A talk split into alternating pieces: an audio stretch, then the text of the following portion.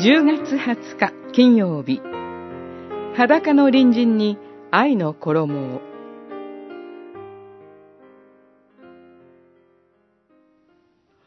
私の選ぶ断食とはこれではないか。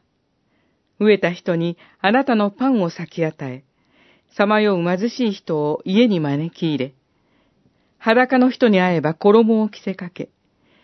同胞に助けを惜しまないこと。そうすれば、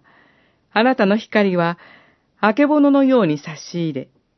あなたの傷は速やかに癒される。イザヤ書58章6節から8節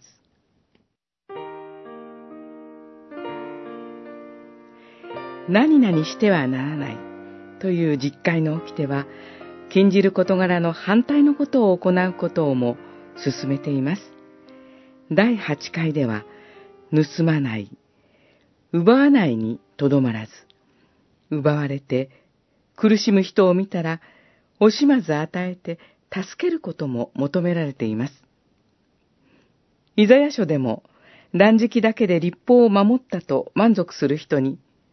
真に立法を守るとはどういうことか示そうと、具体的に指示しています。ルカによる福音書の十章の良いサマリア人の例えでは、立法の中心である隣人を愛することの例として、追いはぎに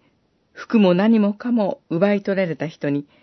助けの手を尽くしたサマリア人が挙げられています。これを盗んではならないへの積極的応答のあり方を示すものと受け止めることもできるでしょう。また、飢えた人にパンを、裸の人に衣を着せ、との言い回しに、週末の審判の時、天の王が正しい人にかけてくださる言葉を思い起こす方もあるでしょう。困っている人を助けると、最も小さいものの一人にしたのは、私にしてくれたことなのである、と褒めてくださり、神の国を受け継がせてくださいます。